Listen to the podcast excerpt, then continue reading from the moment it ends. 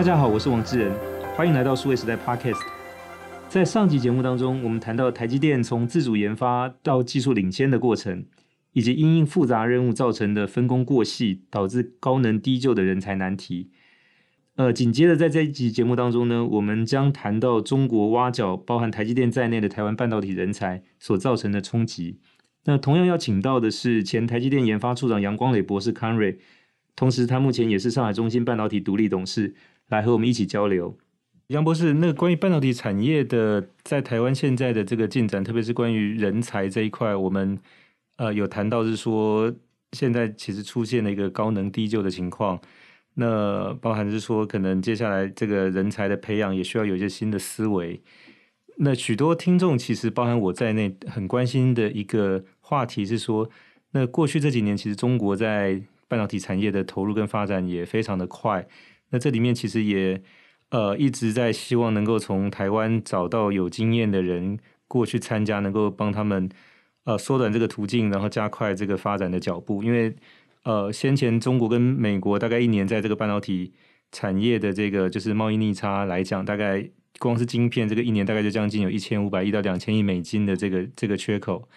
那所以就说，过去这几年他们有设立所谓大基金，大概以每一年大概一千五百亿人民币，大概差不多两百亿美金多一些的这个脚步，预计大概可能未来十到十五年会有持续这样的投入，去加快他们这个这个方面的发展哦。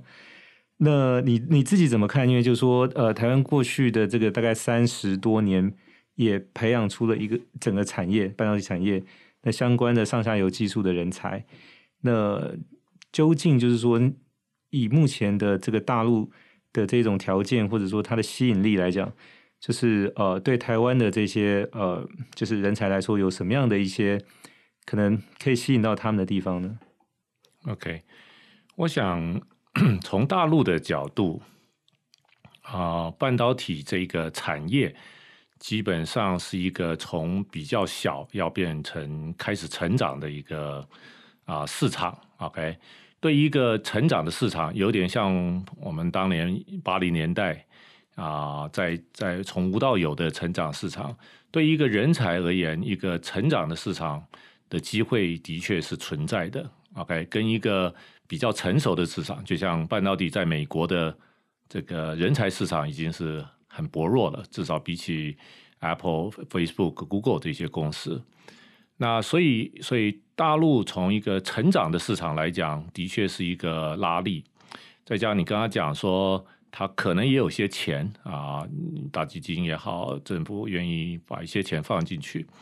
所以这个对于台湾的人才，尤其是他，因为他在成长，他的机会也变多，他的确是一个吸引力，算是一个拉力。可是，同时啊、因为我有机会接触到一些像我以前啊、很久以前的属下，比较年轻的，当他们要去的时候啊、也问我一些问题。那我可以感受到他们其实是内心是非常挣扎的。OK，从某种角度来，他有一点要抛家弃子，或者是啊、要把整个家庭搬到大陆去一个人生地不熟的地方。那两边的文化虽然都讲华文啊，这个是我们讲国语，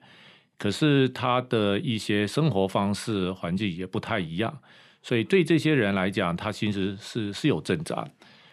啊。所以第一个有有有阻力，也有拉力。第三个呢啊，某种程度上，他们因为在台湾的半导体产业，台湾半导体某种碰到一个瓶颈，尤其是几年前，也许现在因为。因为台湾半导体现在很火红，稍微好一点点。可是它的根本的问题就是，就是啊、怎么在台湾的半导体里面让，尤其是比较年轻的员工啊、做一个好的职场环境，然后有未来的发展。尤其像人越来越多，然后分工越来越细的这样的一个架构，对于年轻人来讲，这个时候进到半导体产业那种感觉。啊、是好像在大海里面的一束这样的一个概念，包括升迁，包括很多事情，大部分都不是钱的问题，不是因为缺钱的问题，而是看到他所谓的未来。而且这一批人常常都是台新教成的硕士、博士生学生，啊、成绩很也很不错，程度也很好，也对自己有一些期待，所以 怎么让我觉得台湾的啊、一些环境的问题，某种上变成是推力推动这些这些人在啊以在半导体产业来，我看到是比较几年经验的基层员工跟啊升不上去的中层员工，对他们来讲，大陆是他的一个啊比起台湾要好的机会，所以某种上也愿意。抛家弃子，或者是带着家庭过去，去过一个不一样的生活。那这些事情其实是一种拉扯，那就看他那边的啊机会如何。可能到一个程度，他觉得机会没有了，就决定再回台湾，大概这样的。是，那其实两边的半导体产业在过去二十年本来也有相当多的一些互动。那特别是说像。呃，中芯半导体其实是张汝京先生在台湾原本的四大被台积电收购之后离开，大概在零二年去到呃，就是上海的浦东去参与去去创建的这个中芯半导体。那后来其实也有不少的台籍的这个有经验的干部跟工程师加入到中芯。那呃，就包含就是杨博士你本身现在也是中芯的独立董事，所以其实这个这个厂其实跟台湾有蛮深蛮深厚的渊源，从他一开始。那包含是说像。他现在 CEO 梁孟松之前也是你台积电的同事，那包含是呃刚加入担任副董事长蒋尚义蒋先生，以前也是你在台积电做研发的主管啊。那包含台积电其实自己本身在南京跟松江两个地方也都有投资盖厂。那另外就像联电，其实在在呃江苏的呃苏州跟福建也都有这个晶圆厂，所以其实这个渊源本来是都在哦。那只是说，过去其实我们所比较认知的是说，可能也是派台湾的一些干部到大陆的厂去支援。那那一边相对可能做的跟台湾的这个制程的技术上面，其实也有也有一些差别哦。那最近其实张忠谋先生其实也在一个公开演讲里面提到说，中国的这个制程技术大概落后台湾至少五年以上。那当然，这这些话听起来让大家稍微安心一点，但是就是说，目前以中国的这种加大的这个投资。以及提供的像您刚才提到的这些机会，就是可能台湾的中层的干部去到那边有机会，可能可以更往上担任更高的这个职务哦。那包含在薪资的报酬等等，那这些可能都还是持续的对台湾的这个本地。所以，呃，你你你自己怎么看？就是说像这样的一个吸引力是可持续的吗？就是说对台湾来讲会造成一个根本性的一个大的冲击或影响吗？啊、我我个人是这样想啊，哈。以我自己个人的例子啊、我我其实只是一个独立董事，一季去去开董事会，尤其现在这一年多，基本上都在线上啊，在台湾开，所以我参与的很少，基本上完全没参与他们的真正的运作哈、就是一个非常独立的董事。那所以 我所知道的。啊、呃，说起来也很有限。OK，当然我我认识张总最近很久啊，包括以前我们在师大也同事过，那也也看到啊，我差不多是在啊退休以后才有机会去中国走一趟啊，也也也从也等于是认识中国，在过去这一两年，那我个人觉得啊，这里面有一些根本的啊问题，它。它的持续基本上大概这个东西会有一些在走哈，这个基本上就是我刚刚讲到推力、阻阻力、拉力这些事情啊，可是它有没有办法成为一个啊这个这个中中心的一个，我不讲中芯半导体，我讲一个 central 的一个这样子的一个结构，让整个大陆的人才能够起得来这件事情，我我持保留的态度。其实，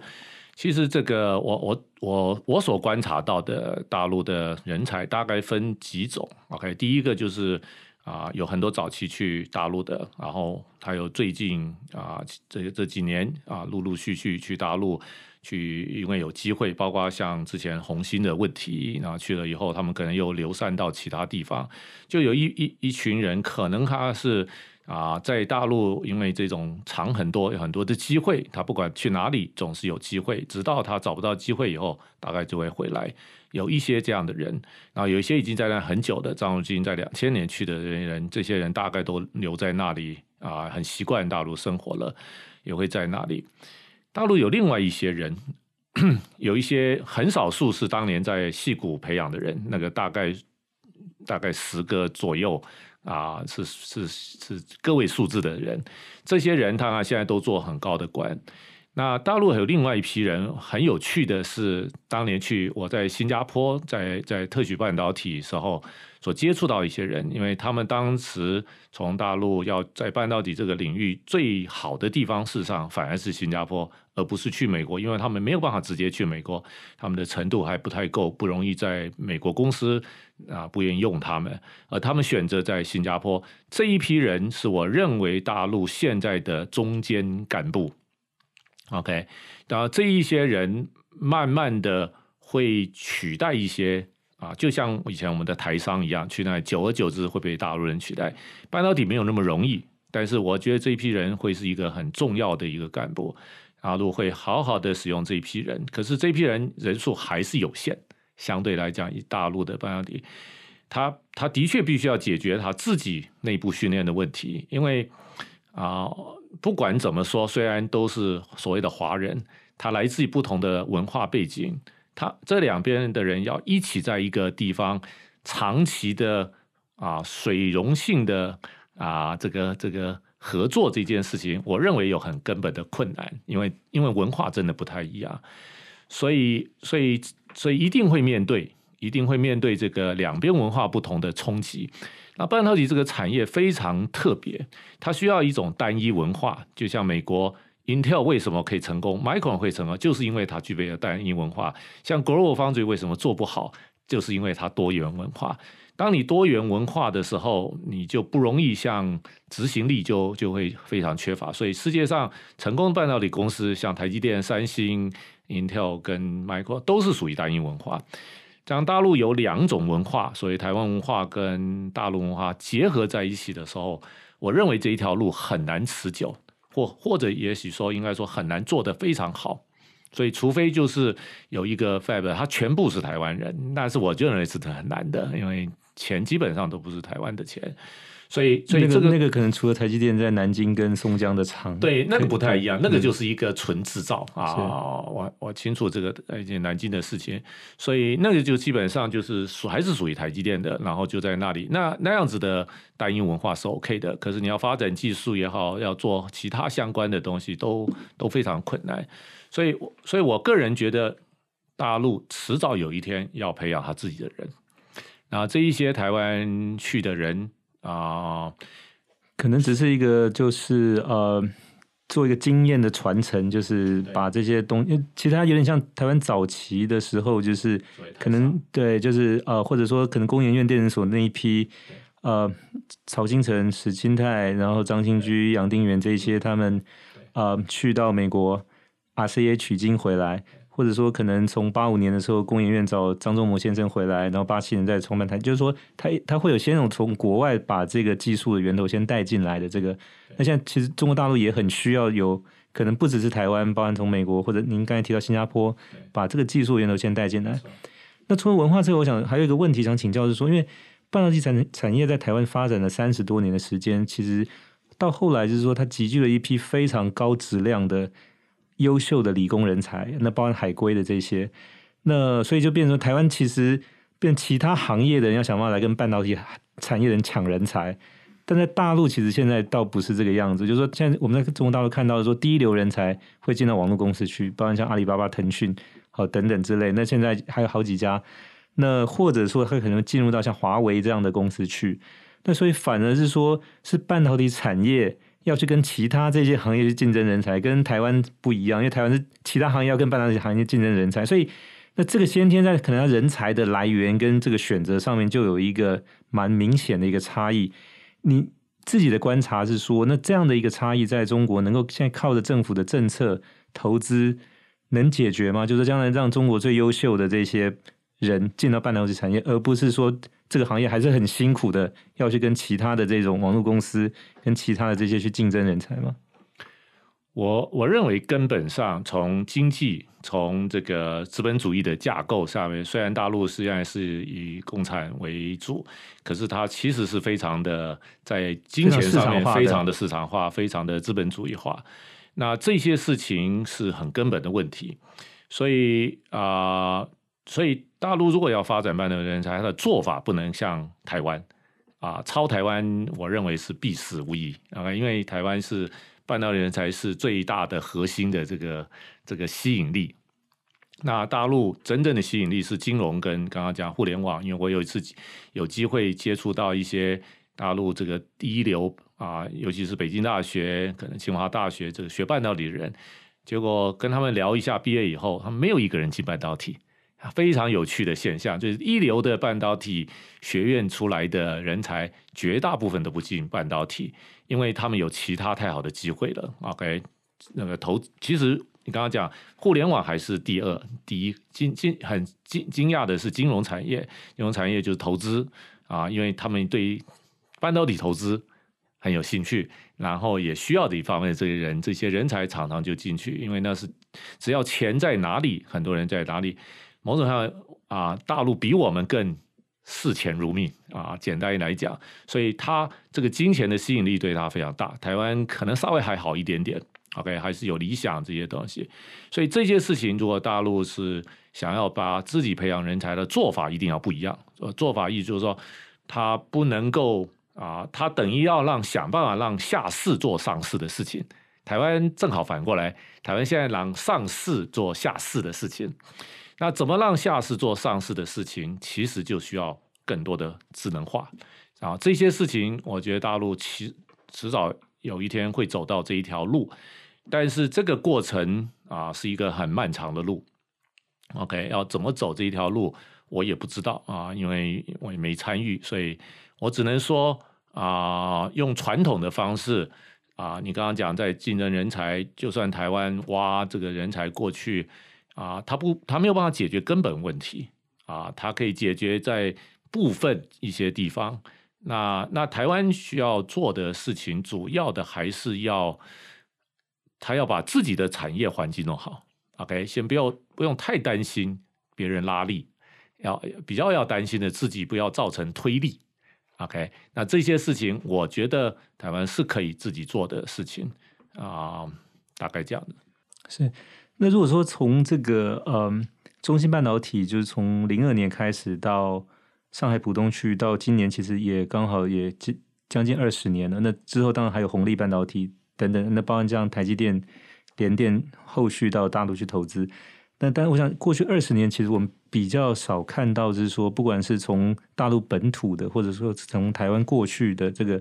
其实做成功的这个案，当然中芯我不能说不成功，但起码是说它现在这个情况来讲，它的这个技术的层次，或者说它整个呃接单营运的这个，可能离我们所设想的那个成功，可能还有一些距离哦。那所以就是。你你看好，就是说，那接下来如果还有台湾的这种所谓的，可能在台湾的这个半导体产业里面，属于可能中阶的这些呃工程师或者说是呃经理，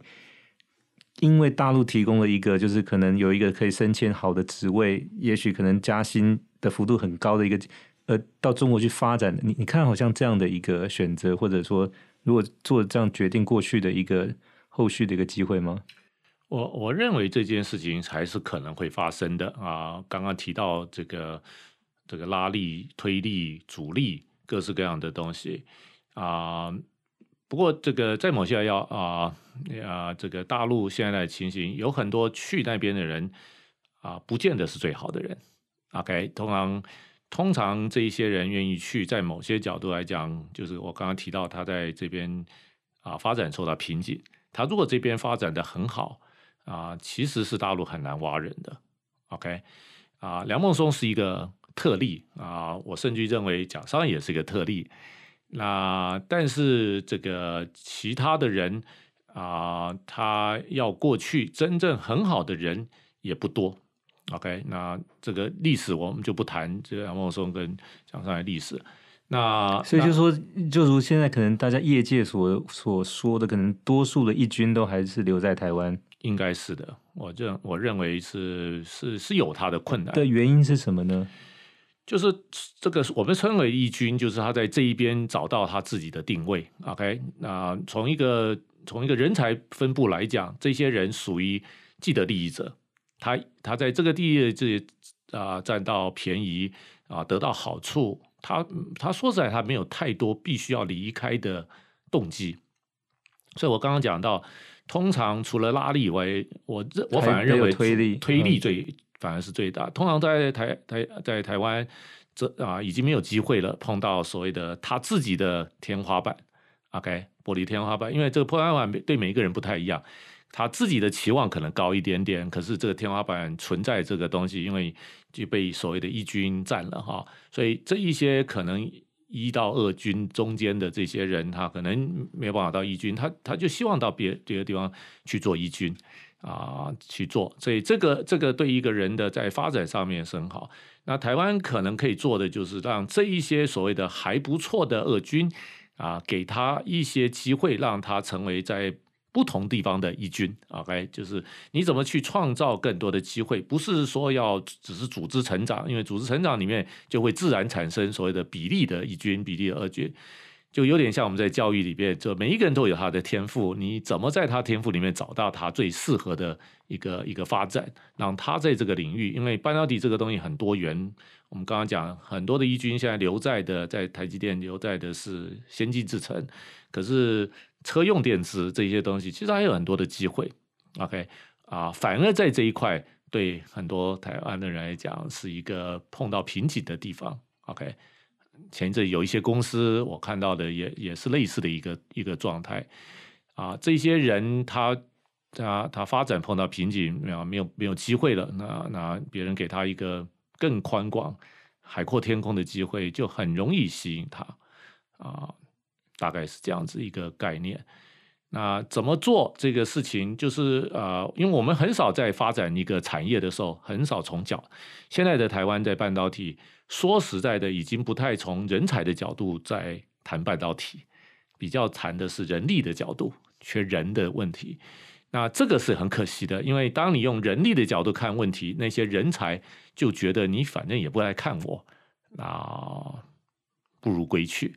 啊，去哪里？这个天下之大，这些事情是我们要重新。我认为台湾的半导体产业要重新从，这是为什么一再推动，从人才的角度的角度重新来思考我们现有的人才，还有未来要进来的这个人才，去去思考这个问题。如果我们可以把这件事情做好，我觉得可以可以解决很多很多的啊推力的问题。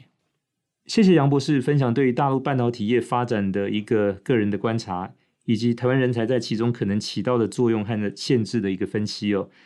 那从过去日本、韩国跟台湾的经验来看，早期从外部引进技术和人才在半导体业是一个必经的过程，但是后面要建立成有竞争力的产业，就必须要靠持续不断的本地人才投入。那这个可能也预示了台湾人才在半大陆的半导体业极可能只是暖场乐队，大概不会是主唱。谢谢你的收听，也希望你会喜欢这一次的上下两集内容。欢迎点赞、转发和留言，我们下周再会。